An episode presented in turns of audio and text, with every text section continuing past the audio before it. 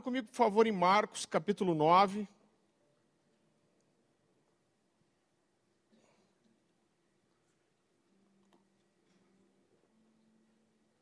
Versículo 14.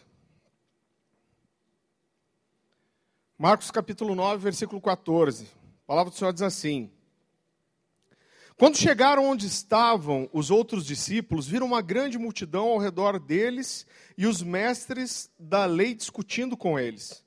Logo que todo o povo viu Jesus, ficou surpreso e correu para saudá-lo. Perguntou Jesus: O que vocês estão discutindo? Um homem no meio da multidão respondeu: Mestre, eu te trouxe o meu filho que está com um espírito que o impede de falar. Onde quer que o apanhe, joga-o no chão, ele espuma pela boca, range os dentes e fica rígido. Pedi aos teus discípulos que expulsassem o espírito, mas eles não conseguiram. Respondeu Jesus: Ó geração incrédula, até quando estarei com vocês? Até quando terei que suportá-los? Tragam o menino. Então eles, eles o trouxeram. Quando o espírito viu Jesus, imediatamente causou uma convulsão no menino. Esse caiu no chão e começou a rolar, espumando pela boca. Jesus perguntou ao pai do menino: Há quanto tempo ele está assim? Desde a infância, respondeu ele. Muitas vezes esse espírito tem lançado no fogo e na água para matá-lo. Mas se podes fazer alguma coisa, tem compaixão de nós e ajuda-nos. Se podes, disse Jesus, tudo é possível àquele que crê. Imediatamente o pai do menino exclamou: Creio, ajuda-me a vencer a minha incredulidade. Quando Jesus viu que uma multidão estava se ajuntando, repreendeu o espírito imundo, dizendo: Espírito mudo e surdo, eu ordeno que o deixe e nunca mais entre nele. O espírito gritou, agitou violentamente e saiu. O menino ficou como morto, ao ponto de muitos dizerem: ele morreu. Mas Jesus tomou-o pela mão e o levantou e ele ficou de pé. Depois de Jesus ter entrado na casa de seus na casa, seus discípulos lhe perguntaram em particular: "Por que não conseguimos expulsá-lo?" Ele respondeu: "Essa espécie ou essa casta só sai pela oração e pelo jejum." Queridos, então, esse texto ele descreve uma cena típica de endemoniamento. Eu lembro que quando eu era criança, não faz tanto tempo assim, Não, mas eu estou falando coisa, sério, de uns 30 anos atrás, minha avó ia na, na Universal, bem no comecinho da Igreja Universal. E eu lembro que lá foram as primeiras vezes que eu vi uma pessoa endemoniada. Então, essa coisa de ranger dente, espumar, cair no chão, ficar duro, é bem típico de um quadro de endemoniamento.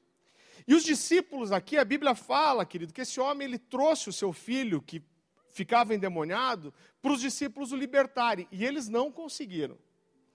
Então, os discípulos frustrados, querido, depois que Jesus liberta aquele menino, eles chegam para Jesus e, e, eles querem saber por que, que a coisa não funcionou, por que, que eles não tiveram autoridade, por que, que aquele espírito não saiu. E Jesus ele fala, em primeiro lugar, de incredulidade, mas depois Jesus diz assim: essa casta, ou esse nível de endemoniamento, só sai através do jejum e da oração. E eu acho esse um dos textos mais curiosos da palavra, querido.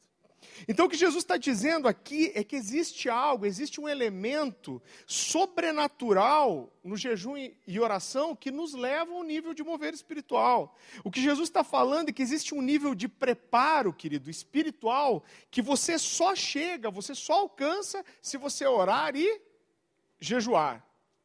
É como se Jesus estivesse dizendo para eles: olha, se vocês tivessem jejuado, orado, a coisa teria sido diferente. Se vocês tivessem jejuado e orado, vocês não teriam sido envergonhados, vocês teriam é, é, autoridade espiritual, os demônios teriam se submetido a vocês. O jejum faria com que tudo isso fosse diferente. E querido, eu não sei para você, mas isso para mim é, é muito louco. Quando a gente olha para a Bíblia para tentar entender um pouco melhor o que é o jejum, nós vemos alguns motivos aonde as pessoas foram levadas para jejuar. Se você é rápido de Bíblia, acompanhe comigo, eu gostaria que você abrisse em Lucas 2,36, né, que fala de um jejum simplesmente para estar com Deus. Esse é o que eu mais gosto, particularmente. Lucas capítulo 2, versículo 36, a Bíblia diz assim: Esse texto ele fala, querido, de quando Jesus, ainda bebê, foi ser apresentado no templo. E a Bíblia fala de uma mulher que ficava no templo orando e jejuando e fala que isso levou ela a ter uma revelação de quem era o Messias. Então a Bíblia diz assim: Estava ali a profetisa Ana, filha de Fanuel, da tribo de Azer. Era muito idosa. Tinha vivido com seu marido sete anos depois de se casar, e então permanecera viúva até a idade de 84 anos. Nunca deixava o templo, adorava a Deus, jejuando e orando dia e noite. E a Bíblia fala que quando Jesus vai ser apresentado, ela tem a revelação de que Jesus é o Messias, e não só ela tem a revelação, mas ela fala para aquelas pessoas que estavam também nesse lugar, ela diz: olha, Deus me revelou que esse aqui é o Messias, tão esperado. Essa mulher ela tem um nível de revelação por causa das orações e jejuns que ela costumava fazer.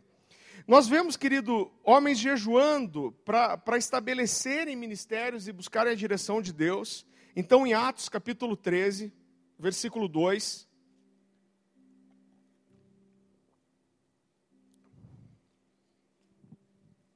A palavra de Deus diz assim: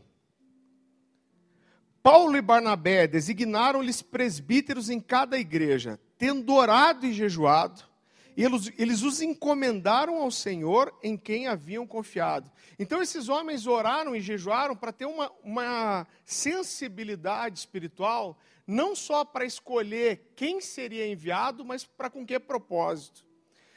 Nós vemos, querido, Paulo apresentando a sua vida de jejum como algo que provava a autenticidade do seu ministério. Algumas vezes no Novo Testamento, nas cartas de Paulo, a gente vê Paulo passando pela necessidade de, de defender o seu ministério, o seu apostolado. E uma das coisas que ele usava para dizer, olha como o meu ministério é autêntico, eram seus jejuns. Vá comigo para 2 Coríntios, segunda carta de Paulo aos Coríntios, capítulo 6, versículo 3. A palavra de Deus diz assim: Pelo contrário, em tudo recomendando-nos a nós mesmos, como ministros de Deus, na muita paciência, nas aflições, nas privações, nas angústias, nos açoites, nas prisões. Olha com quantas coisas ele relaciona o jejum. Nos trabalhos, nas vigílias, nos jejuns, na pureza, no saber, na longanimidade, na bondade, no Espírito Santo e no amor não fingido. Um pouquinho para frente, no capítulo 11, 2 Coríntios, capítulo 11, versículo 23. Então ele diz assim: são eles servos de Cristo? Estou fora de mim para falar dessa forma, eu ainda mais, trabalhei muito mais, fui encarcerado mais vezes, fui açoitado mais severamente e exposto à morte repetidas vezes. Cinco vezes recebi dos judeus 39 açoites.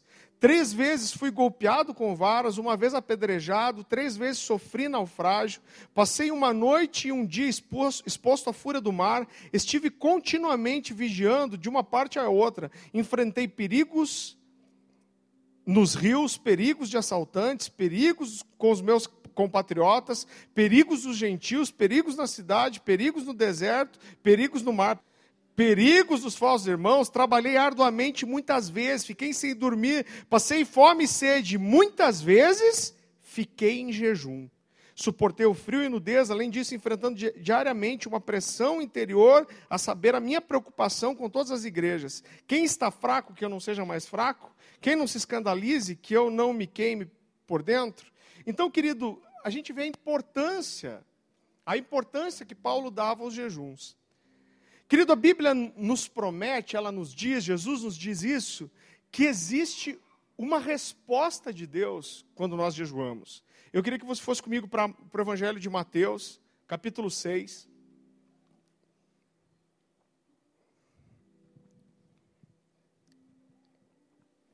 Mateus capítulo 6, versículo 17. Então Jesus ele está falando, querido, ele diz assim: ao jejuar, ele não diz se jejuar, mas ele diz ao jejuar. Outra versão diz quando jejuar. Arrume o cabelo e lave o rosto, para que não pareça aos outros que você está jejuando, mas apenas a seu pai que o vê em secreto. E seu pai que o vê em secreto o recompensará. Então esse texto, ele não fala só que Deus nos vê, querido, quando a gente está apresentando a Ele um jejum no secreto, mas esse te nesse texto Jesus nos fala de uma recompensa que Deus nos dá por estarmos diante dele jejuando. Esse texto, querido, traz outra polêmica. Eu ouço muitas pessoas falando que você não pode dizer que está jejuando. Então alguém vai visitar na sua casa e fala: oh, vamos tomar um café, pessoal. Não, vamos tomar um café aí. Não, mas por que não? Não, não, não. não.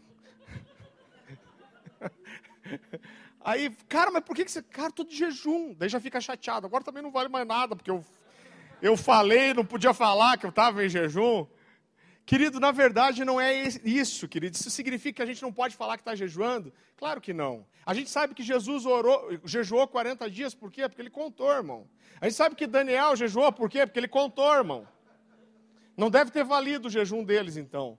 Querido, não é sobre isso que, que, que a Bíblia está falando. Jesus está falando, querido, que os fariseus, eles propositadamente, quando jejuavam, eles ficavam barbudos, cabeludos. Não é isso que eu faço, tá, irmão? Desajeitado, é, né? Para dizer assim, cara, estou em jejum, estou sofrendo muito. Né? E, por quê? Porque eles queriam mostrar uma espiritualidade com isso. E o que Jesus fala para os fariseus aqui é: olha, vocês, vocês ficam com uma aparência ruim para mostrar que vocês estão jejuando e se mostrarem espirituais. Jesus diz: a recompensa de vocês já, já é essa. A recompensa de vocês é afagar o orgulho de vocês. Tanto que no versículo 16, vá comigo lá, Mateus 6,16, um versículo acima, Jesus diz assim: Quando jejuarem, não mostrem uma aparência triste como os hipócritas, pois eles mudam a aparência do rosto, a fim de que os outros vejam que eles estão jejuando. Eu lhes digo verdadeiramente que eles já receberam a plena recompensa. Então isso não quer dizer que você não pode dizer. Pelo contrário, querido, eu acredito que quando a gente está em corpo e a gente fala que a gente jejua, você estimula outras pessoas.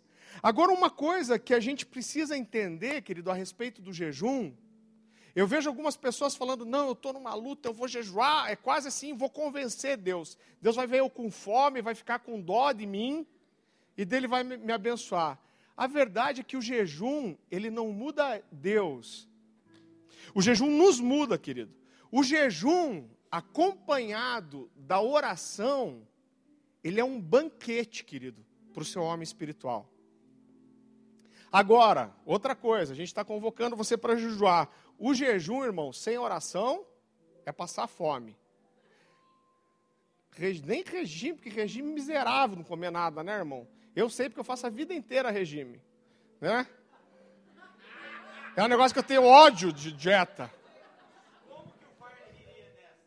Não tem graça.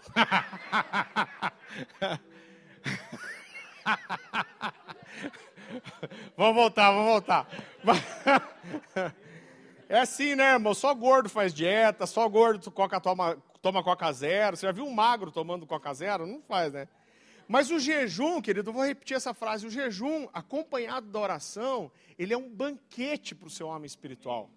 O Low Engel, nesse livro aqui, eu vou te falar dele daqui a pouco, ele tem uma frase muito interessante, ele diz assim: O jejum prepara o coração para receber instruções divinas. No jejum, fazemos das nossas vidas uma pista de pouso para as revelações.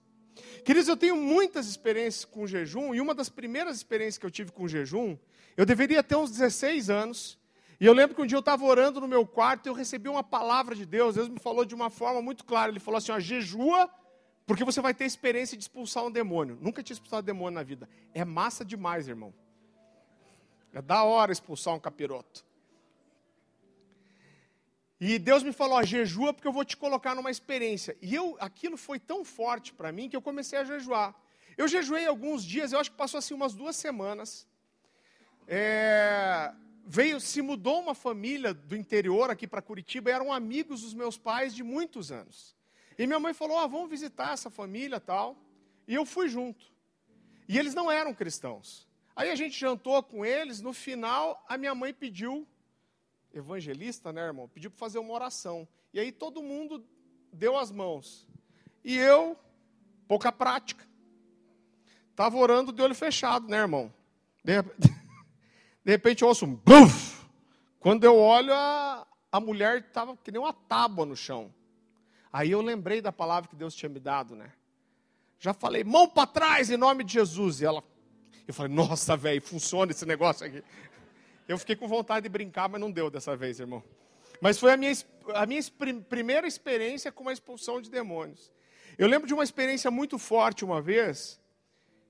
Isso não foi Deus que me mandou, eu decidi, eu fiz cinco dias de jejum.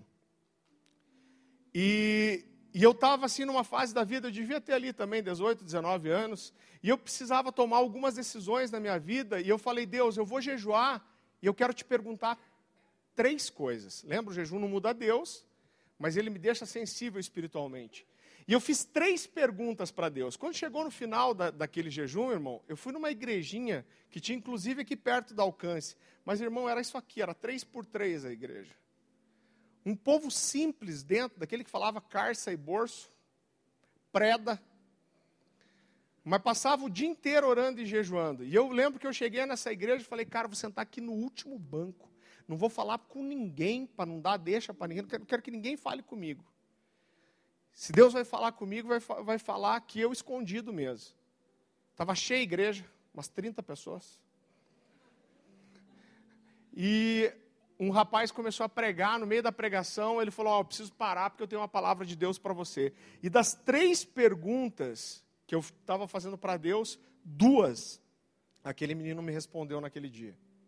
Então são essas coisas, que, querido, que, que, o jejum nos provoca, né? E eu, eu percebo que muitas vezes Deus nos provoca a irmos a níveis mais profundos, querido, a gente crescer.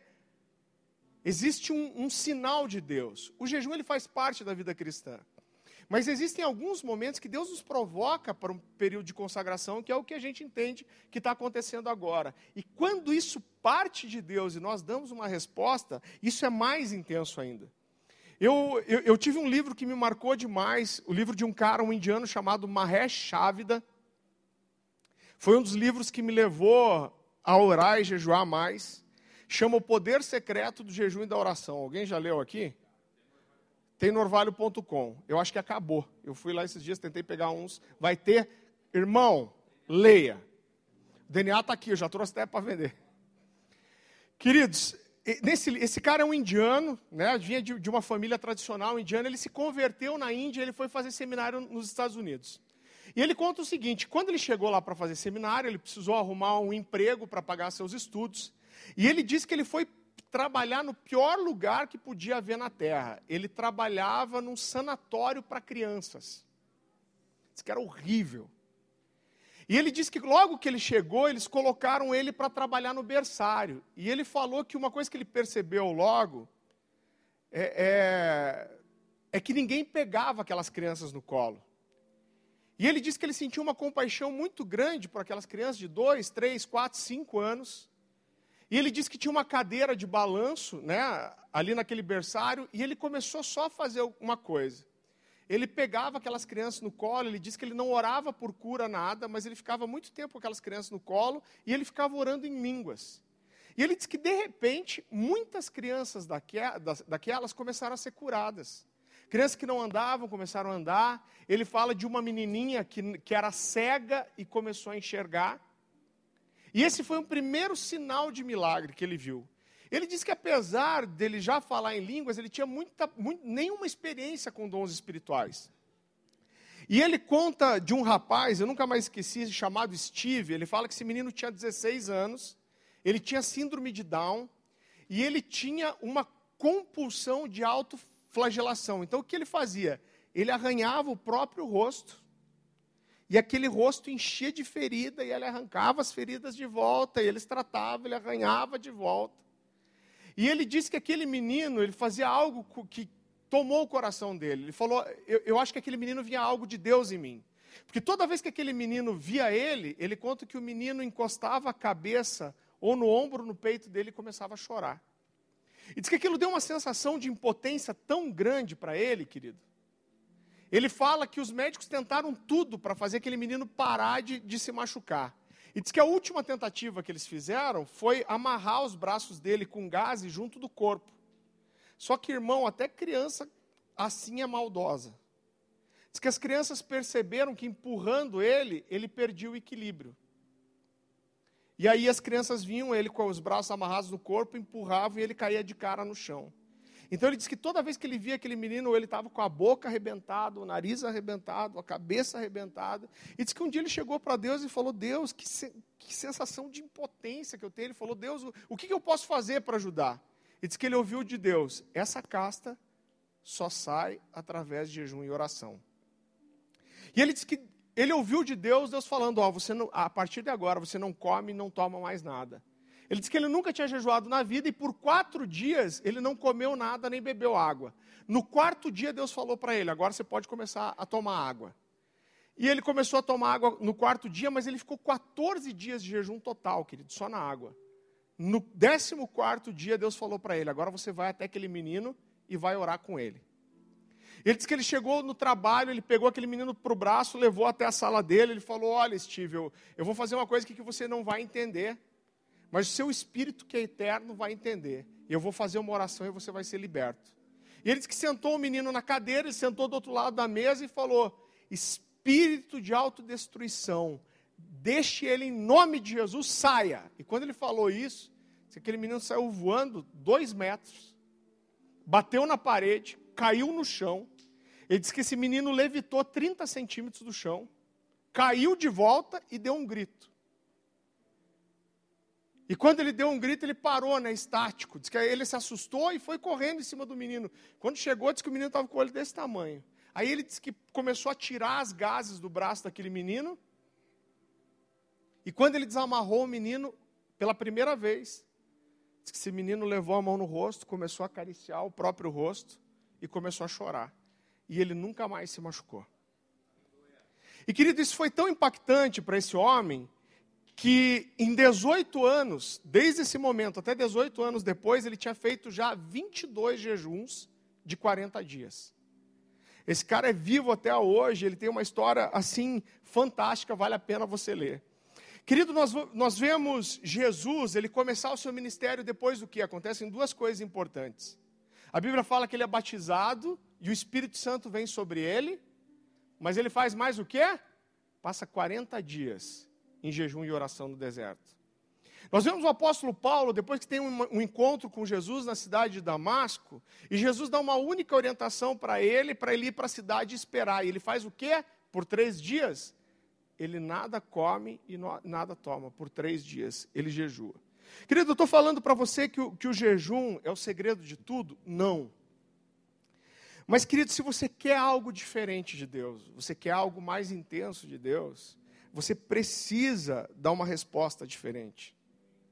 Você quer algo mais intenso de Deus, então você precisa ser mais intenso também. Na verdade, quando a gente fala de jejum e oração, querido, a gente está falando de princípios elementares do cristianismo. A gente não está falando de coisas profundas, a gente está falando de coisas básicas. Mas muitas vezes a gente vive um nível de vida cristã tão medíocre, querido, comparado àquilo que Deus tem para nós. A gente precisa entender que o jejuar, querido, ele não é uma opção, mas ele é algo que faz parte. Ele é básico da vida cristã. Em Lucas, abra comigo lá, por favor, no Evangelho de Lucas, capítulo 5. Versículo 33.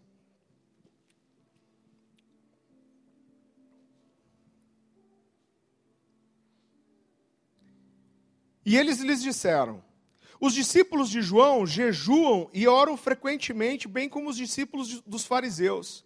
Mas os teus vivem comendo e bebendo, né? as pessoas inquirindo Jesus. Jesus respondeu: Podem vocês fazer os convidados do noivo jejuar enquanto o noivo está com eles? Mas virão dias quando o noivo lhes será tirado. Naqueles dias jejuarão. E esses são os nossos dias. Jejuar faz parte, querido, da vida cristã. Eu acho engraçado, eu vejo algumas pessoas falando assim: não, pastor, eu não posso jejuar, porque passo mal, pastor. Passo muita fome, pastor. Não diga, é me, é? dói a cabeça, pastor. Sinto, sinto fome, fico fraco, pastor. Querido, quero que você leia um texto comigo. Abra comigo em Salmo 35.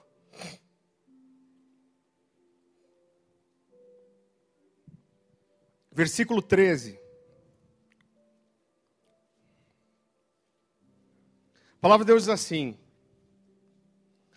Quanto a mim, porém, estando eles enfermos, as minhas vestes eram pano de saco. E agora, olha que interessante essa frase. E eu afligia a minha alma com jejum e em oração e me reclinava sobre o peito.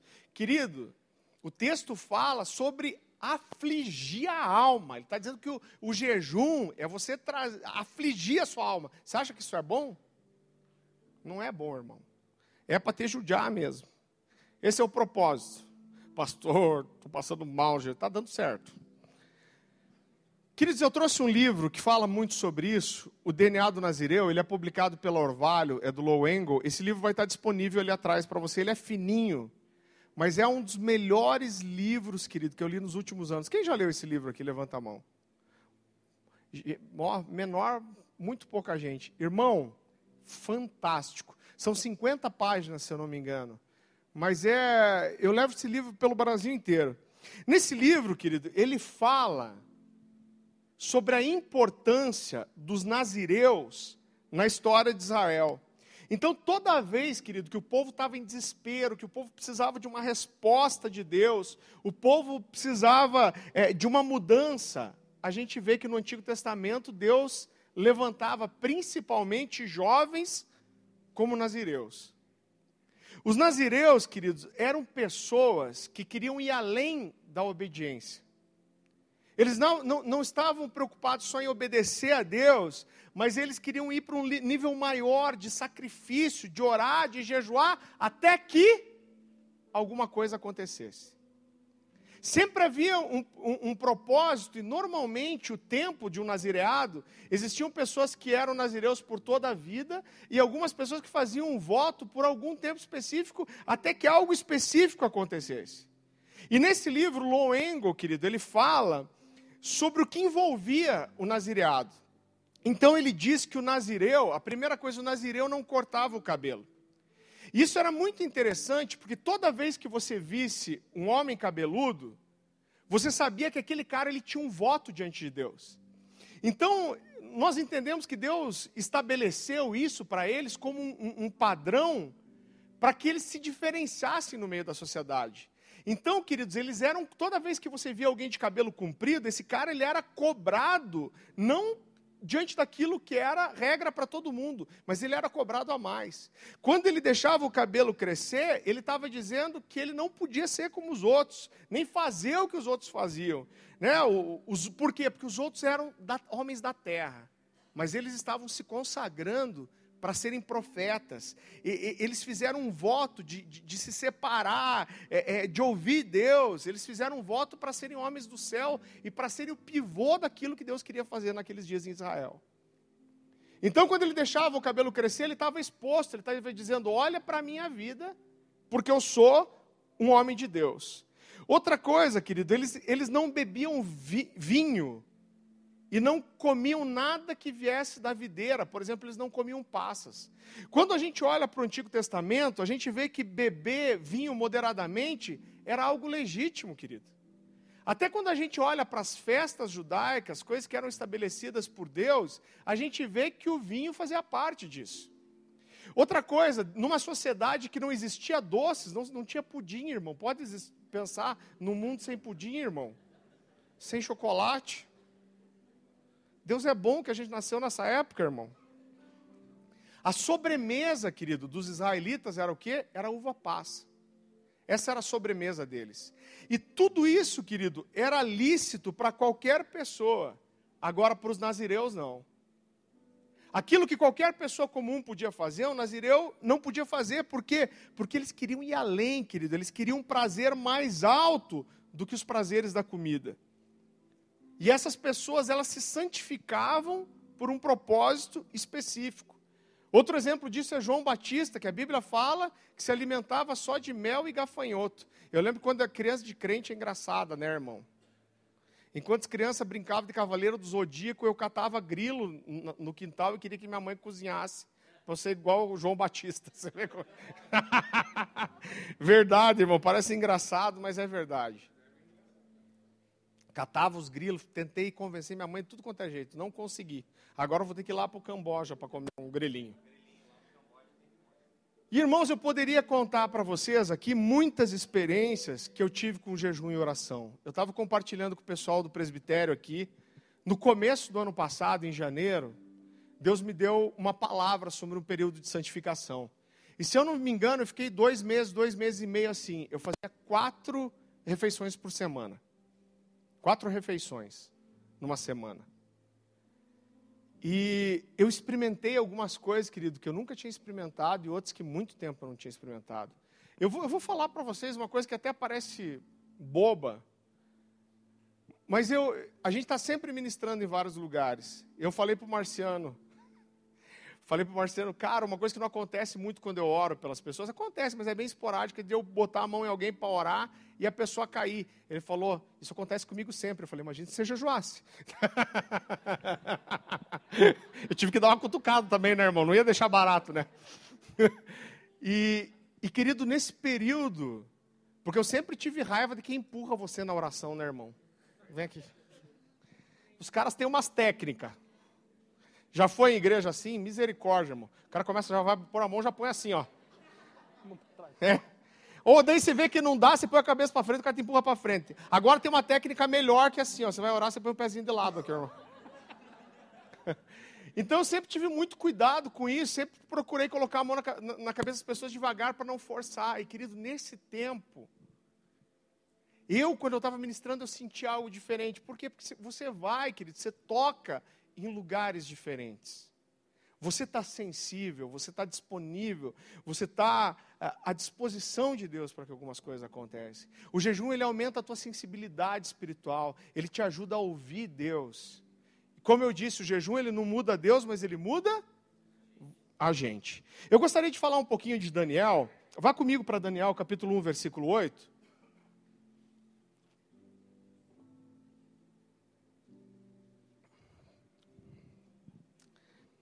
Palavra de Deus diz assim: Daniel, porém, decidiu firmemente em seu coração não se contaminar com a porção das iguarias do rei, nem com o vinho que ele bebia. Portanto, pediu ao chefe dos eunucos que lhe permitisse não se contaminar. Vamos tentar entender um pouco do contexto histórico aqui. Eu vou tentar ser bem rápido nisso, mas tentar entender o que significava esse jejum e, e, o que levou esse jovem, querido, a fazer esse jejum. A Bíblia fala que no terceiro ano do reinado do rei Joaquim, Nabucodonosor, o rei da Babilônia, invadiu Jerusalém. É muito interessante porque a Bíblia fala no versículo 2 do capítulo 1, querido, que a Bíblia diz que o próprio Deus entregou Joaquim nas mãos de Nabucodonosor. A Bíblia diz também, querido, que quem estabeleceu Joaquim como rei de Jerusalém foi o rei do Egito. Então pense num cara mal relacionado.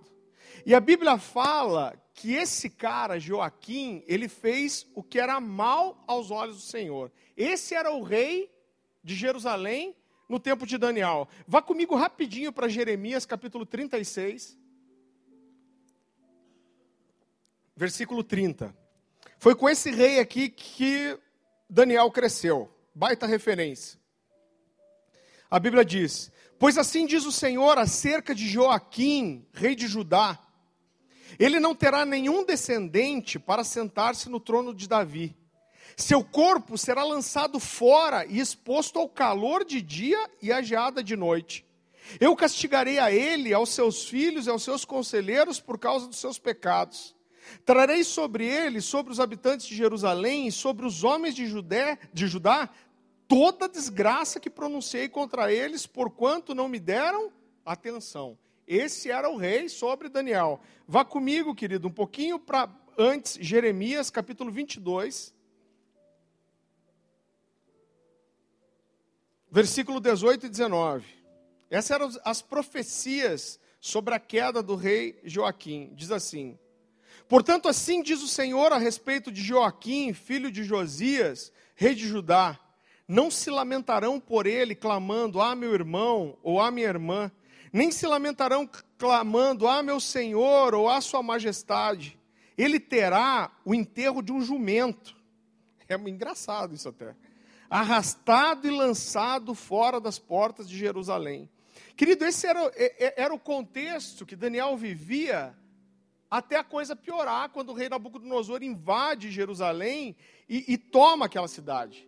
A Bíblia fala que Jerusalém foi invadida, querido, e diz que, que o templo do Senhor foi invadido, que os utensílios do templo foram roubados e levados, querido, para serem usados no templo do rei da Babilônia, nos templos dos deuses da Babilônia. Olha que coisa horrível. Depois do rei Nabucodonosor dominar, querido, Jerusalém, o rei Nabucodonosor chama um cara chamado Aspenaz, que era o chefe dos oficiais da sua corte, e ele dá uma ordem para esse cara. Ele fala: Olha, você vai entre as famílias nobres de Jerusalém, ele vai entre as, vai entre as famílias reais dos israelitas. Queridos, esses eram príncipes de Israel. E ele fala: você, você deve procurar, o texto fala assim: jovens sem defeito físico, de boa aparência, cultos, inteligentes, que dominassem é, é, vários campos do conhecimento e fossem capacitados para servir ao rei.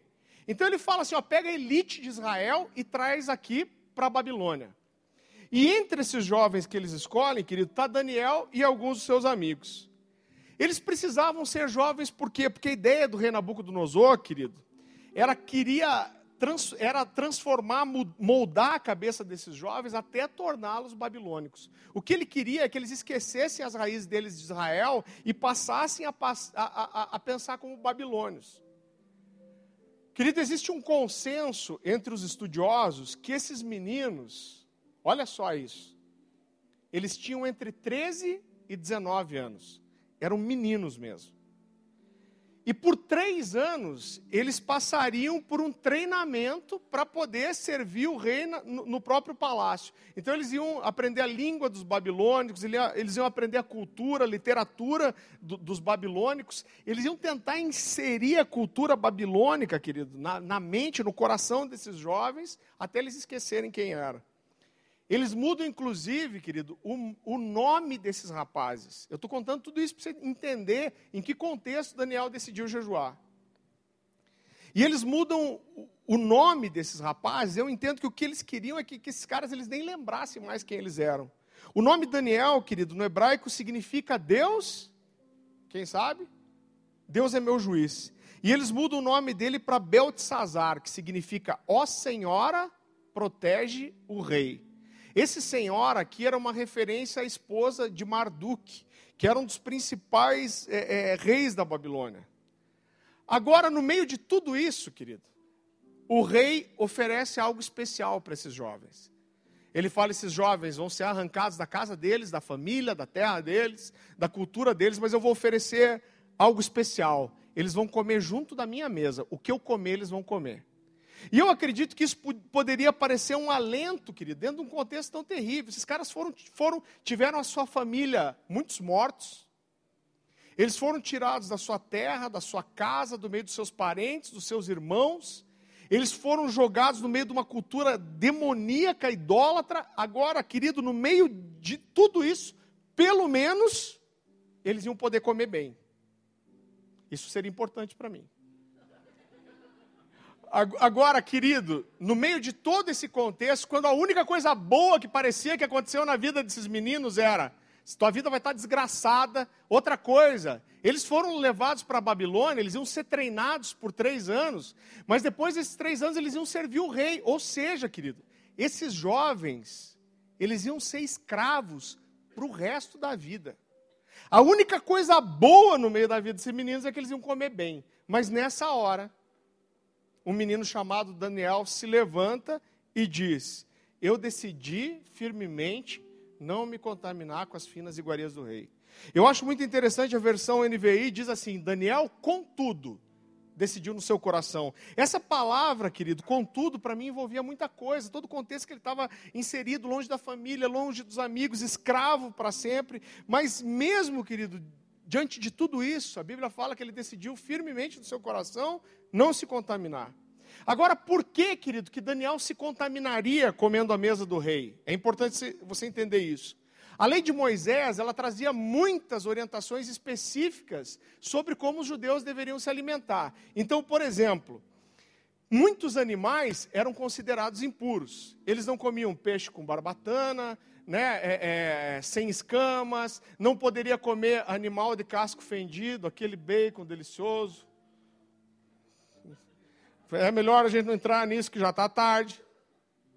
Todo animal morto, ele deveria ser degolado. Por quê? Porque todo sangue deveria escorrer.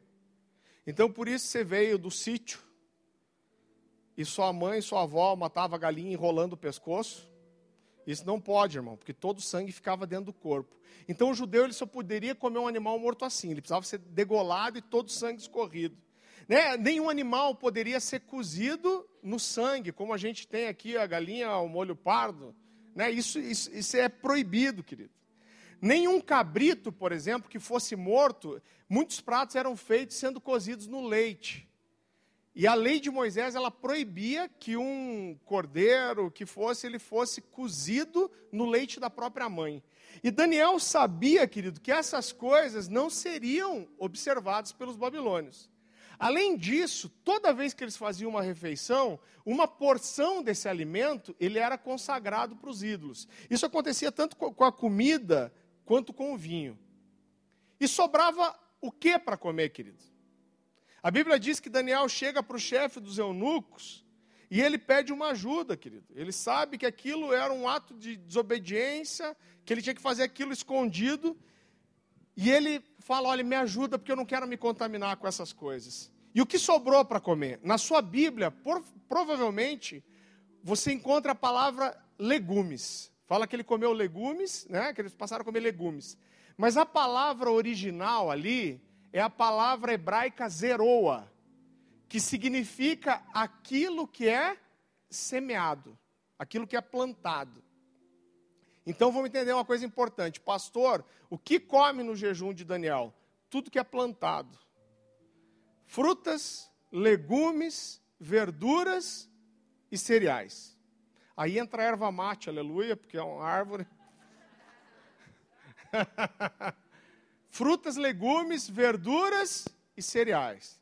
Então a maioria das Bíblias traduz como legumes, mas na verdade a palavra zeroa, ela fala de tudo, querido, que era plantado. Agora, irmão, pensa num jejum difícil que é esse tal desse jejum de Daniel, eu acho. Eu prefiro fazer jejum sem nada. Os adolescentes fazem todo ano 21 dias de jejum. Quando você vê nos últimos dias aqui, perto do fim do jejum, tá todos os adolescentes assim, ó. Não é? Chega a dar dó, inclusive o pastor Paulo e a pastora Ju. A pastora Ju você não vê tanto, mas o Paulo já está assim. Daí, mano. Tá. Eu não sei qual. Agora, dentro do contexto bíblico, Daniel não fez isso, querido. Vamos entender. Existem dois jejuns no livro de Daniel. Na verdade, essa primeira fase aqui, a Bíblia não chama de jejum. Ela fala de uma consagração. E Daniel não fez isso por um período curto de tempo. Quanto ia durar isso? Pelo menos os três meses em que eles, os três anos em que eles seriam treinados. Então, por pelo menos três anos, querido, Daniel comeu só fruta, legume, verdura e cereais. Misericórdia. Ser roubado da família, tirado do seu povo. Tudo bem, né, irmão? Agora comer só fruta, legume, verdura. Por três anos, misericórdia. Agora existe um outro momento, deixa eu ver se eu tenho tempo. Existe um outro momento onde a Bíblia fala de um jejum de 21 dias de Daniel. Vá comigo para Daniel capítulo 9, versículo 1.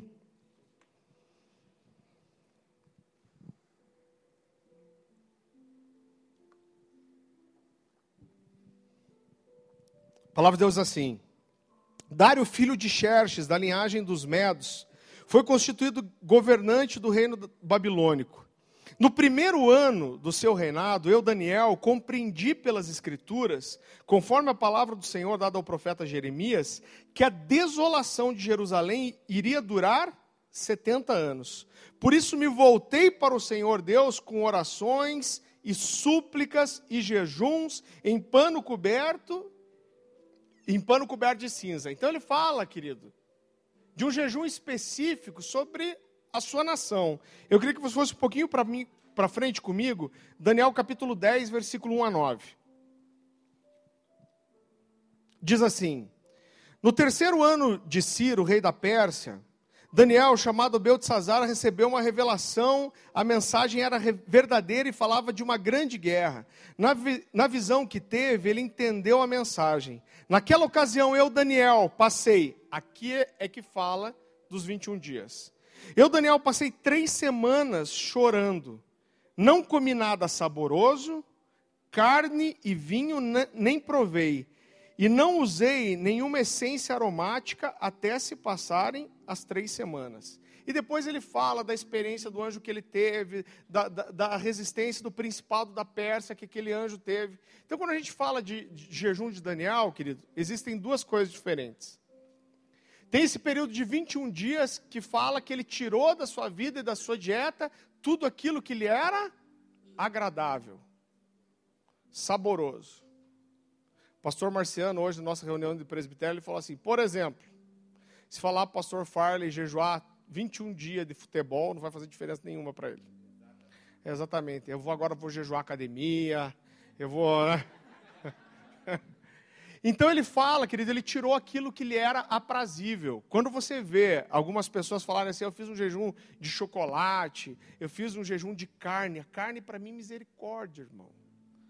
Para mim aquela quando eu vejo aquela descrição da árvore do conhecimento do bem e do mal, que Eva olha, era agradável aos olhos, atraente, eu imagino que aquela, aquele fruto era uma peça de picanha estralando, assim. É o que eu imagino. Então, então vamos lá. Fala de duas coisas. O primeiro, que é esse, esse período que ele comeu frutas, legumes, verduras e cereais. E a outra que ele tirou todo, tudo aprazível. O que, que a gente quer de você nesse jejum e de nós também. Durante esse período de 21 dias, você vai ter dentro de uma escala cinco dias aonde você vai fazer um jejum só na água. A ideia, se você puder, é que você faça 24 horas. Então, normalmente, a gente estava falando isso com o pastor Francisco, o judeu, normalmente ele entregava o jejum dele no pôr do sol, não é isso, pastor? Que é lá pelas seis da tarde. Então, se você conseguir comer às seis da tarde de um dia e ir até o outro dia, às seis da tarde, ótimo. Você fez 24 horas. Pastor, eu não consigo. Eu vou para a aula, eu preciso comer quando eu chegar em casa. O importante, irmão, é que se jejue né, à noite e aquele dia até às seis horas da tarde. É assim que você vai orientar seu povo. Nos demais dias, a gente vai dar duas opções para você. Ou você vai fazer esse jejum de Daniel, comendo frutas, legumes, verduras e cereais. Aí todo mundo fala, pastor, pode não sei o quê? É fruta, legume, verdura ou cereal? Aí você fala, põe no Google. Aí o cara põe no Google, não é, então não pode. Sucrilhos, nada que é processado. Barra de cereal. Mas tem uma barrinha de cereal com chocolate assim, pastor, pode? Tudo que não é processado e que é frutas, legumes, verduras e cereais. Ou tem uma outra opção para você. Você vai jejuar pelo menos uma refeição do dia. Então, assim, eu vou. Os dias específicos não tem boi. Não tem boi, infelizmente. Cinco dias só na água até seis horas da tarde. É, cinco dias no período, como eu falei, eu, é, você vai ser de, de, acordo com a sua supervisão, você vai ver que vão cair cinco dias, por quê? Na verdade são quatro, mas no último dia, que é o aniversário da igreja, a gente quer que toda a igreja jejue. Amém? Por isso que vai dar cinco. Então, esses dias está resolvido. Nos demais dias, você tem duas opções. Você pode fazer ou esse jejum de Daniel, frutas, legumes, verduras e cereais, vou falar várias vezes para guardar mesmo, ou você vai tirar uma refeição do seu dia. Pastor, eu tomo café da manhã, eu almoço, eu faço um lanche da tarde, aí eu como um pouquinho antes da janta, aí eu janto e de noite eu como um Nescau com bolacha. Misericórdia. Hã? Então, assim, você vai tirar uma refeição, você vai tirar seu café da manhã, ou você vai tirar seu almoço, ou vai tirar a sua janta. Vamos fechar nesses três. É o mínimo. Ah, não, pastor, eu quero tirar duas, eu quero fazer uma refeição por dia. Amém, irmão. Então, é isso. Frutas, legumes, verduras e cereais, arroz, feijão, né? São cereais. Amendoim. Hã? Tristeza miserável, não pode pôr bacon no feijão. Nem a capinha do bacon. Deu para entender? Eu tenho certeza absoluta que alguém tem dúvida. E você acha que é só você que tem dúvida quando você perguntar, um monte de gente está pensando a mesma coisa que você. Quem? Pergunta lá, vai lá, Sérgio. Chimarrão pode, é árvore? Só vai água. O chimarrão ele não tem, né? Aquela sem açúcar, viu?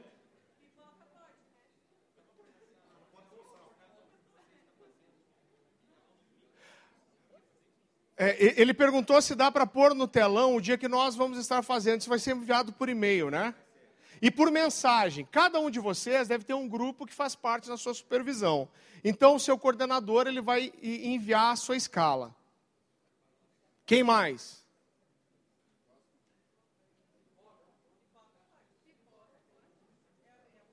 Poxa, os caras têm que perguntar uma coisa. É processado, eu acho, né?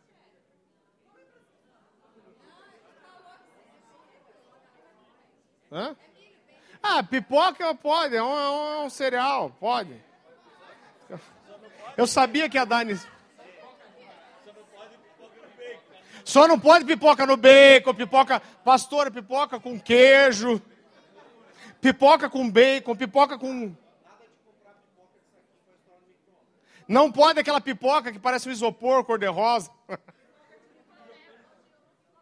ovo? Não pode ovo. Porque não é plantado. É tudo lembra que é semeado. Quê? O Barciano não sabia que ovo não era plantado.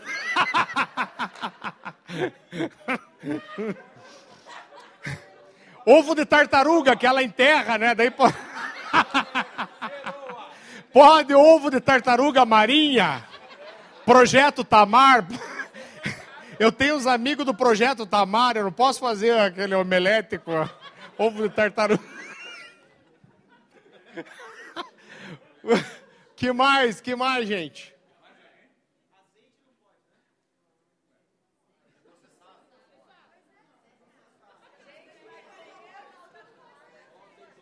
Azeite não pode. Limão sai da galinha? É plantado, então pode, né?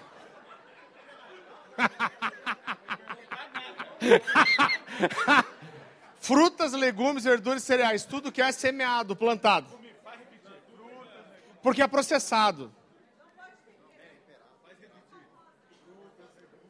Frutas, legumes, verduras e cereais. É, se for, exatamente, se for para quem vai fazer o jejum de Daniel, também é processado açúcar.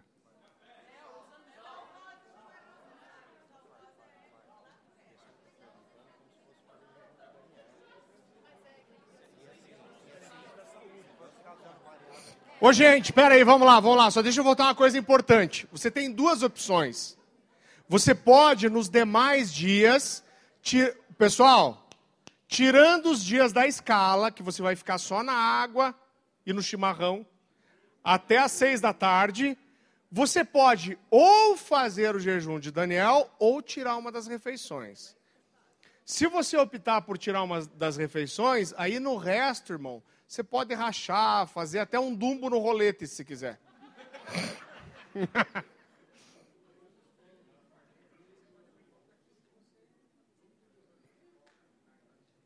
Coca zero, vou ficar sem Coca zero, irmão.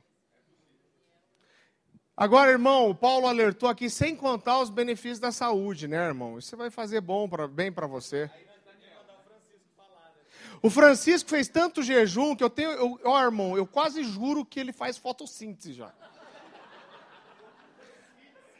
Você não vê ele comendo, mas tomando um solzinho, você.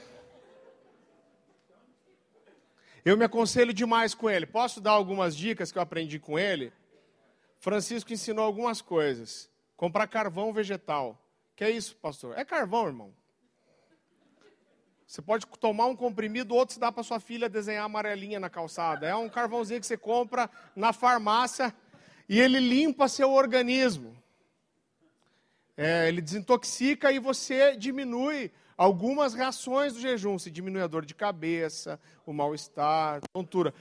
a ideia é antes. Vai começar a segunda, começa a tomar já. Você toma dois comprimidos de manhã e dois à noite. Tá? O que mais? Você tomar. É voluntário, se você quiser. Os líderes estão lascados que nem a gente. Porque nós não vamos se lascar sozinhos. Outra coisa, você fazer de manhã em jejum, você pega um copo de água filtrada, você espreme um limão dentro e você põe uma colher de café de bicarbonato de sódio. Isso ajuda a tirar a acidez do seu estômago e ajuda também na limpeza do seu organismo, porque o, o limão é um grande. Como que você fala aquele negócio? De, detox. Está moderno. É detox. E é barato, porque aqueles.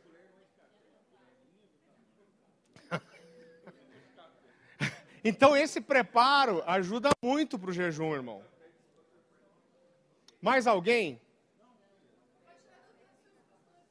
E você pode tirar a dúvida com seus pastores também. Meu telefone, eu dou meu telefone. Esses dias ah, mandaram um mail aí com dois mil e meio e botaram meu telefone junto. Irmão, é farley, arroba comunidadealcance.com.br. Farley com Y, não tem problema não, pode mandar. Quer anotar meu telefone também? 8834 9196.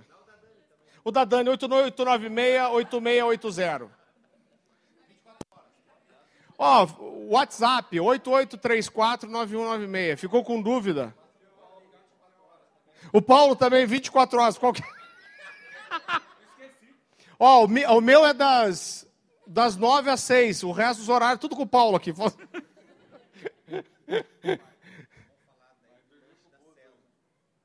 Ah, fala. Então é importante, já que nós estamos falando desse período, que é uma pergunta que você vai lembrar dela na quarta-feira ou na quinta.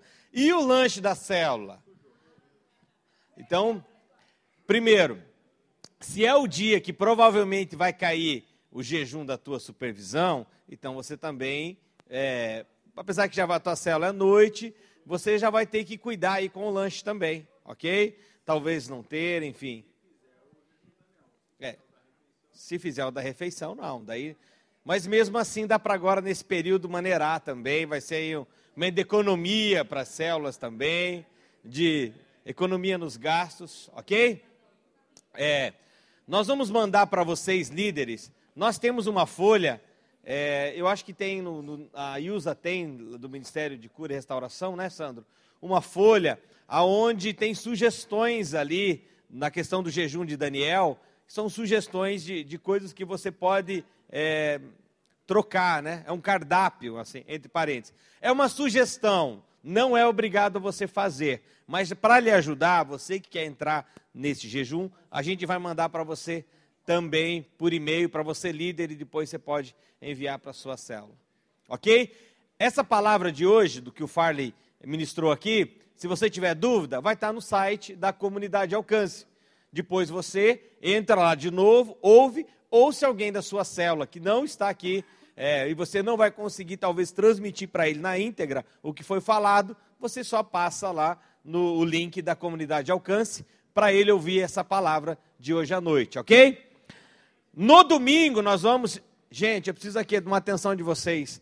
No domingo nós vamos comunicar toda a igreja. Então, você já pode nos ajudar já falando na célula e no domingo nós iremos passar isso para toda a igreja para na segunda-feira a gente começar forte e quente. Amém? E como tem uma música que eu vi um tempo atrás, de um cantor não famoso, porque acho que ele só gravou essa música nunca mais, que diz aquela: dá-lhe bicuda na cara do cão, porque é isso que nós queremos Amém. nesse período de, de jejum, oração. Realmente, nós cremos que será um tempo especial, onde o Senhor vai derramar muita cura, muito milagre em nossos cultos e na vida dos irmãos. Amém? Vai trazer um tempo de provisão sobre a vida de todos e também por esse, por esse novo local que nós estamos mudando, é, precisamos realmente que o Senhor esteja à frente de todos os nossos projetos.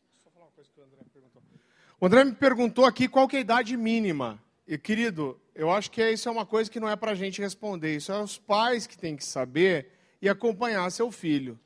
Né? Por exemplo, eu tenho meus filhos são muito diferentes. O Caleb, ele esquece de comer.